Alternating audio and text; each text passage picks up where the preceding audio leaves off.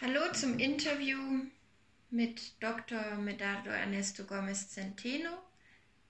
Er ist Arzt, kommt aus El Salvador, hat sein Medizinstudium in Kuba absolviert und arbeitet jetzt an einer Klinik hier in Bayern. Herzlich willkommen. Hallo. Ja, ähm, wie bist du denn damals auf die Möglichkeit gestoßen, auf Kuba Medizin zu studieren? Ja, vielen Dank erstmal äh, für diese Gelegenheit. Ja, so direkt zu der Frage. Ähm, äh, die ELAM, die Medizinische Universität, wurde gegründet Ende der 90er. Da war damals der Orkan Mitch und das war eine Umweltkatastrophe, die viele Schaden in unserer Region eingerichtet hat. Da war die der, der Einsatz von der medizinischen ähm, Hilfskräfte aus Kuba äh, in unseren Ländern, in unseren betroffenen Ländern.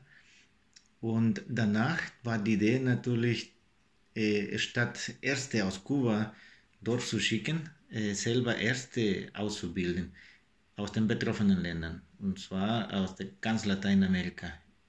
Und da war auch noch die Idee, dass die Länder von Afrika noch dazu gekommen sind und hinterher haben wir auch Kollegen aus den USA gehabt. Na, Im Prinzip, das war eine Idee, ähm, eine, eine Vision eigentlich für die ganze Welt, äh, weil du kannst dich mal vorstellen, äh, was hätte äh, die Welt gerade in der Pandemiezeit gemacht ohne die ungefähr 30.000 Ärzte, die in Kuba ausgebildet sind.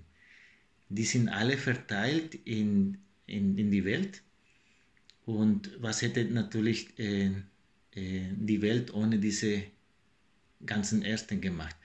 Das heißt, es ist nicht nur äh, eine Vision für den Orkan Mitch oder für bestimmte Umweltkatastrophen von kleinen Ländern, sondern ist eine Vision für die ganze Welt gewesen. Und wie bist ausgerechnet du in den Genuss dieses äh, Medizinstudiums gekommen?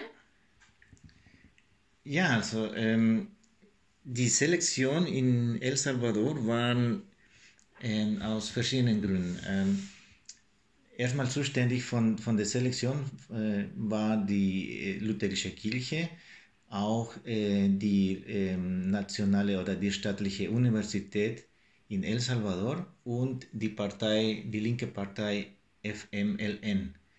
Die waren die drei Institutionen, die, die für die Selektion der Studenten verantwortlich waren. Und du musstest eigentlich nur ein relativ gutes Abitur haben und der Wunsch haben, ähm, Medizin dort zu studieren.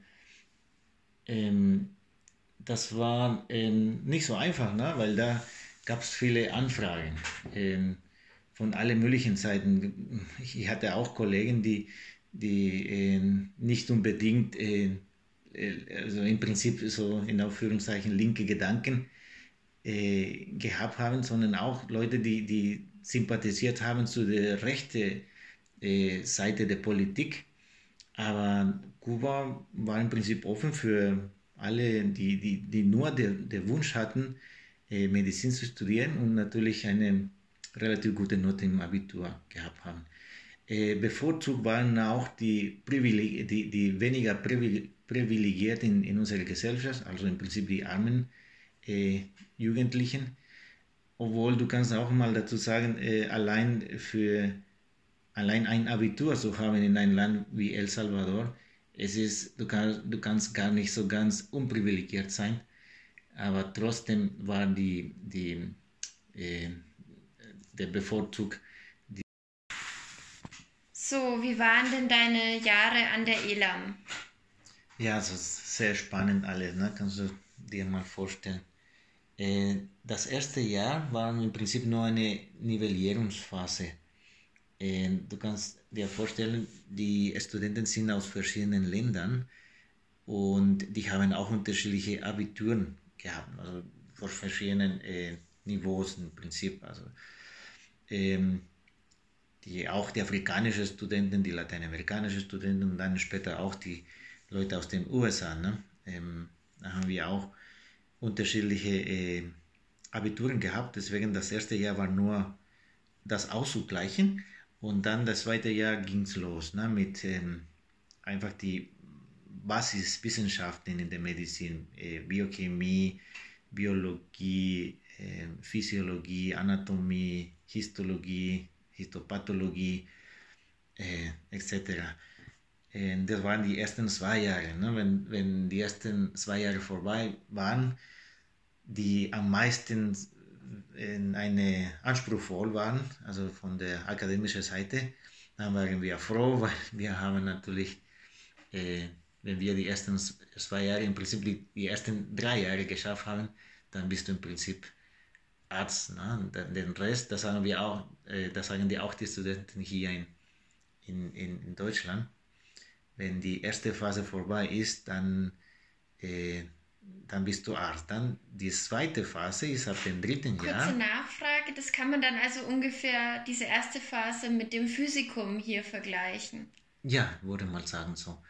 Und das, zweit, das zweite Teil, dann wäre dann das klinische Teil, ne, wo du die Erfahrung im, im klinischen Alltag äh, kriegst. Also du bist in den Hausarztpraxis oder im, in, in, in äh, Centros äh, de, de atención secundaria, das ist die zweite medizinische ähm, Versorgungsstufe, so wie MVZ kann man ver äh, vergleichen, medizinische Versorgungszentrum in Deutschland und in Krankenhäusern. Ne?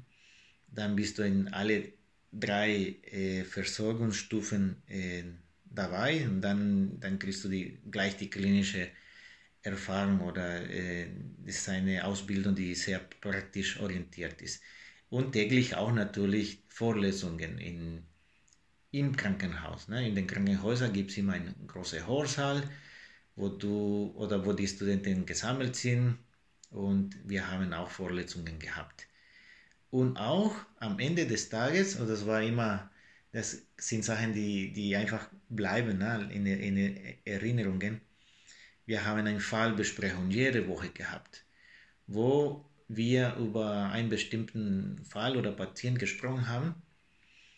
Und die ganzen Professoren haben die darüber äh, diskutiert, über die Ursachen und äh, was da gewesen sein könnte von einer Todesursache, äh, Differentialdiagnosen, äh, alles, was von Anfang äh, dieser Patient gehabt hat bis zum Ende, bis zu seinem Tod.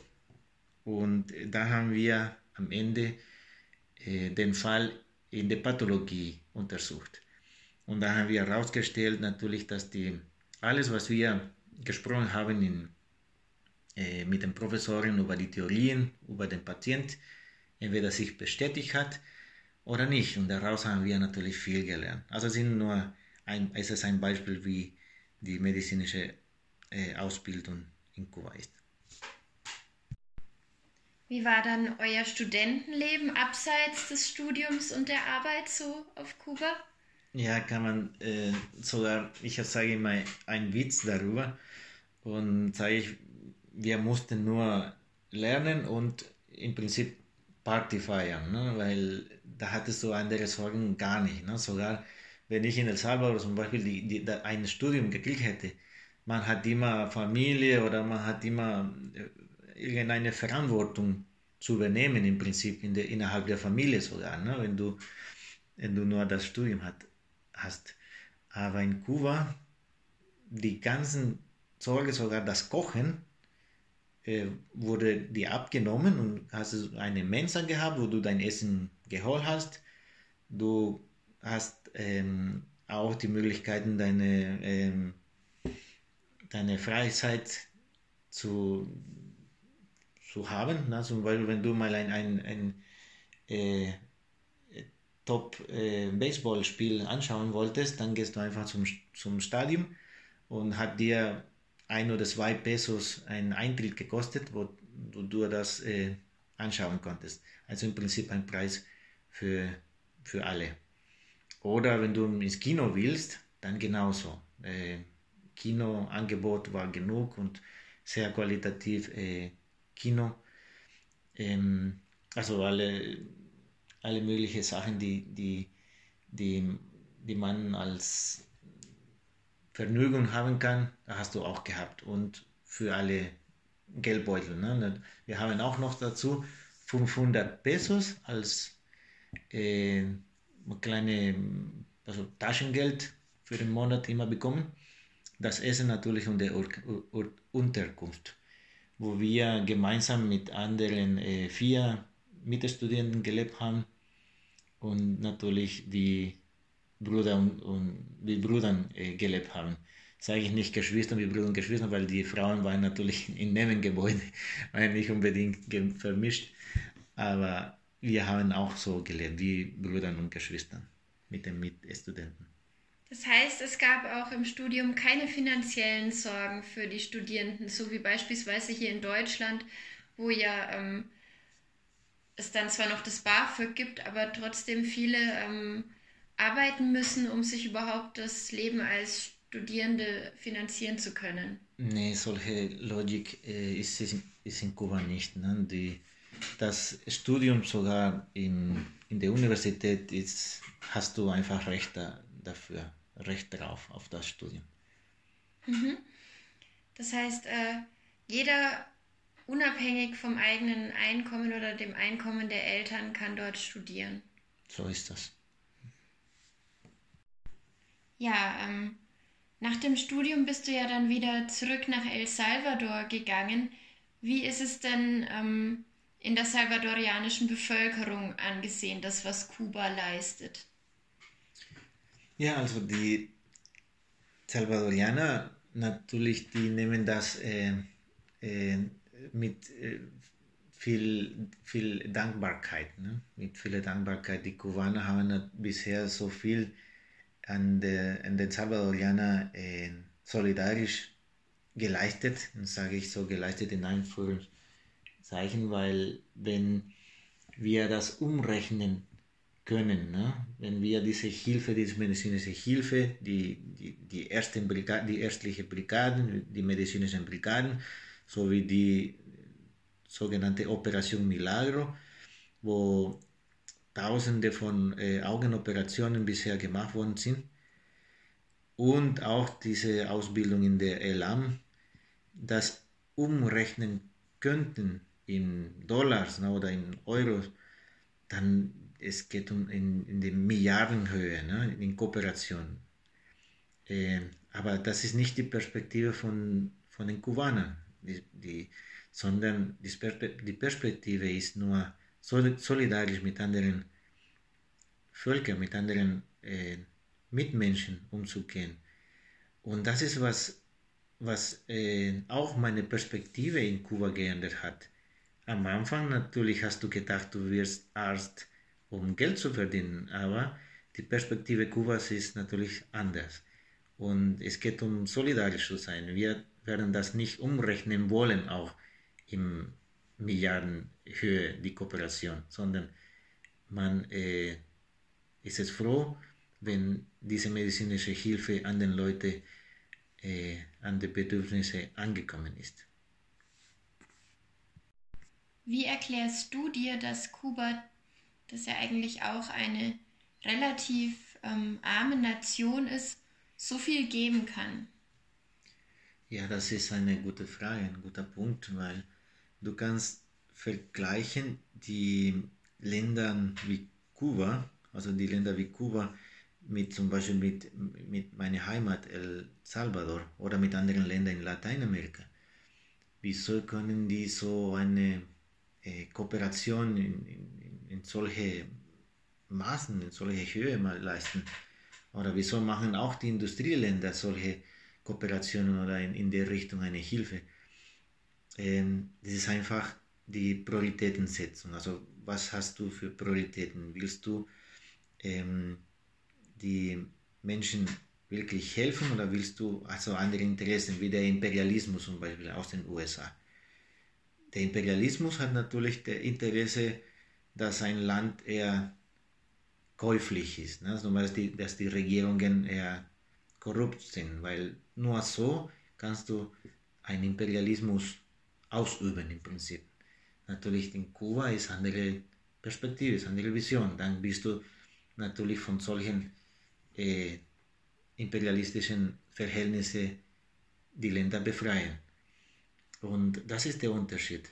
Ähm, und, und, und vielleicht auch der andere Punkt von dieser Frage ist, wie kann Kuba in, in, in zum Beispiel, wie, wie, viel kostet ein Medizin im Studium alleine? Es kostet äh, so viel, dass, dass am Ende von, von der Abrechnung würde vielleicht ein Land wie Deutschland die Rechnung nicht zahlen können. Aber Kuba kann das schon. Also es ist einfach eine, eine Systemfrage im Prinzip, wo das Geld anders äh, äh, gewertet ist und, die, und das Studium natürlich auch anders gewertet ist. Also im Prinzip ein Land wie Kuba kann sowas leisten und ein Industrieland in Europa konnte wahrscheinlich das nicht leisten. Das heißt, es ist eine Frage der Perspektive, wenn ich das richtig verstehe, und der Prioritätensetzung. Von beiden Sachen. Also die Prioritätensetzung, wenn na natürlich äh, ein, ein Land wie, wie der USA äh, das machen will, dann konnte das. Aber das würde bedeuten, nicht mehr Imperialismus zu sein. Das heißt, es ist eine Prioritätensetzung und auch ein Wechsel der Perspektive. Mhm. Du kennst ja jetzt drei Gesundheitssysteme näher. Einmal ähm, in El Salvador, in Kuba und in Deutschland. Wie siehst du die, die drei Systeme nebeneinander? Ähm, lassen die sich überhaupt vergleichen? Ja, das ist eine interessante Frage. Ich bin sehr dankbar, dass ich mal die drei Gesundheitssysteme mit eigenen Augen vergleichen äh, könnte äh, bisher. Und das ist so, du kannst äh, dir mal vorstellen, wie in El Salvador ist wenn du krank bist, dann musst du auch das Geld haben, um eine angemessene Behandlung zu bekommen.